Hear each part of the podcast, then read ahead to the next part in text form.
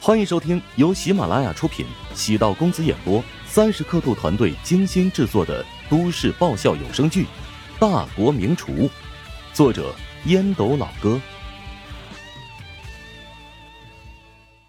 第三百二十三集。三位老师帮白婉玲整理好了厨房，还帮她将地板拖了一遍。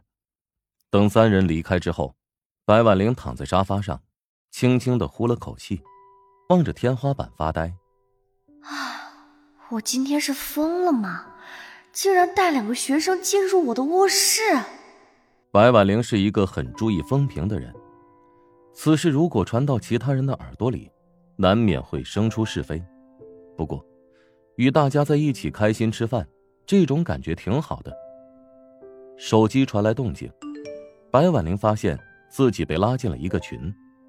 万小燕提议道。以后咱们定期买菜，在宿舍做饭吧。好啊，大家一起吃饭的感觉很棒。刘星艾特了白婉玲，今天很开心，谢谢白老师的款待。白婉玲发出笑脸和握手的卡通表情包，支持。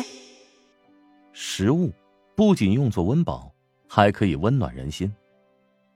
在确定对杜国雄的个人经历及性格有一定了解之后。乔治主动与他约了见面时间。杜国雄倒也爽快，两人约在距离杜国雄住处不远处的一个咖啡厅。杜国雄年轻的时候，在新加坡留过学，因此深受西方文化的影响。如果将茶与咖啡放在一起，他肯定会选择后者。杜国雄已经五十二岁，再过几年就会退居二线，但保养的不错，看上去。也就四十三四的样子，外面穿着大衣，里面穿着西装以及 V 领毛衣，稳重成熟，风采不凡。他比乔治还要早到十分钟，一眼认出推门而入的乔治，轻轻招手：“哎，来这边坐。”乔治坐下之后，解开围巾，连忙道歉：“啊，不好意思，让你久等了。”杜国雄翻看了一眼腕上的老款万国表，距离约定的时间还差五分钟，是我早到了。你想喝点什么吗？啊，来一杯卡布奇诺吧。乔治不太喜欢喝咖啡，但在这种情况下必须要配合一下。拿铁、摩卡、卡布奇诺三种咖啡的制作上，都有使用浓缩咖啡、牛奶，区别在于比例不同。拿铁中浓缩咖啡和牛奶的比例是一比三，只有少量的奶泡。卡布奇诺中，咖啡、牛奶、奶泡的比例是一比一比一。而摩卡比卡布奇诺和拿铁复杂一点，有巧克力酱、牛奶、鲜奶油、浓缩咖啡。杜国雄朝服务员招了招手，给乔治点了一杯卡布奇诺。乔治从包里拿出一份厚厚的资料。这份标书是为了琼金大学食堂招标而准备的，丁禅花费了很多脑细胞，后来乔治也修改了好几个版本。昨晚乔治花费了一宿的时间，将之改成适合师范大学的版本。戴上了老花眼镜，杜国雄表情认真的从第一页翻阅起来，看的时间越慢，乔治的心情也就越是不安。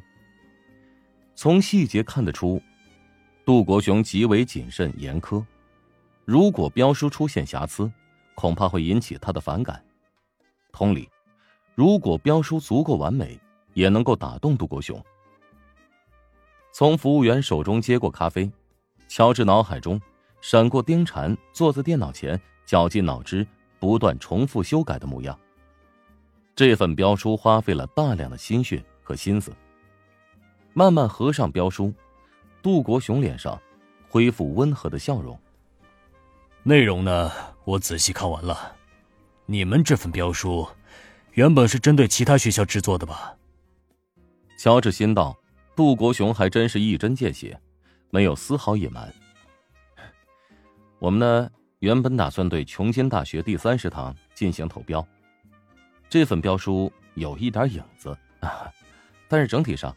是根据师大食堂以往的招标文件重新修改内容，或许有瑕疵，但我们诚意十足。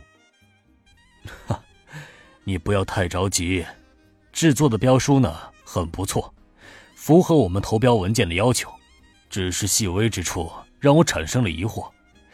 你们提供了现在经营食堂的很多数据作为参考，一般来说，评委在审核标书的时候会进行忽略。标书质量很高，堪称模板。乔治没想到杜国雄的评价这么高。我们还有许多地方需要改善，您不妨直言，我们会进行调整。哈，关键呢还是在于利益分成。你们加入了保底加抽成的模式，让人眼前一亮。我想听听你详细介绍这部分内容。乔治知道，谈判终于到了最关键的时候。能否得到杜国雄的相助，在于自己接下来的这番话是否能够打动他。我们即将投标的是琼金师范大学的第二食堂，按照以往的财务报告，每年能给学校带来五百多万的净利润。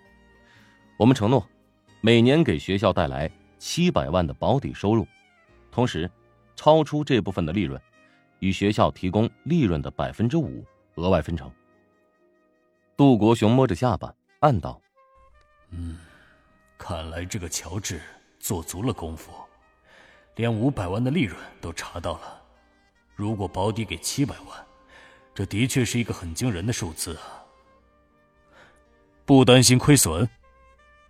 亏损倒不至于，我们也做过详细的计算，最多少赚一点。”杜国雄的表情变化不少，面容多了温和的笑容。哈，你提出的利益分配模式让人眼前一亮，我会带到高层会议上跟其他学校管理员进行商议。不过，你们的标书还是很有竞争力的。哎，谢谢您的夸奖。哎，你是刘鑫的学生，她是一个平和的女孩，能为了你给我打电话，说明啊，你的人品很不错。放心吧。这件事呢，我会积极帮你运作好。乔治掏出了一个黄皮信封，轻轻的推到了杜国雄的手边。杜国雄面色大变，情绪激动。这，小乔，你这是做什么？是在侮辱我吗？见杜国雄不似作为，乔治连忙将信封又收了起来。哎，我绝对没有侮辱您的意思。杜国雄见乔治满脸尴尬。轻轻的叹了口气。唉，你们年轻人创业挺不容易的，很多时候呢要捏着鼻子做一些不少违心之事。很多人肯定会跟你暗示，甚至伸手抢，但我是诚心帮你，绝对不是为了要好处。您是我见过最正直的人。乔治连忙表演的很羞耻，又很感动。杜国雄摆了摆手，笑道。嗨，你就别给我拍马屁了。好了，事情谈的差不多了，我还有事情要忙，下次有机会我们再聊吧。杜国雄想要到前台买单，发现乔治已经不知何时早就将钱付了。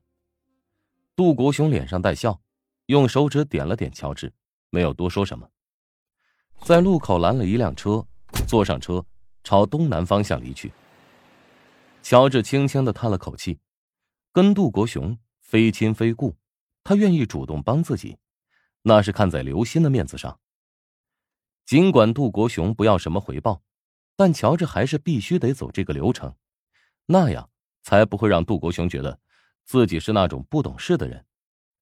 可以让杜国雄声色俱厉的拒绝，但自己绝不能因为知道拒绝而不去执行那个流程。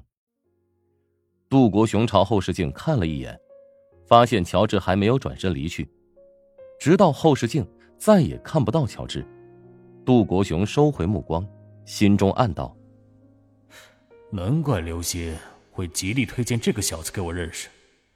这小子虽然年纪不大，但为人处事都很注重细节啊。”乔治塞信封给杜国雄，并没有让自己对他排斥，反而生出好感。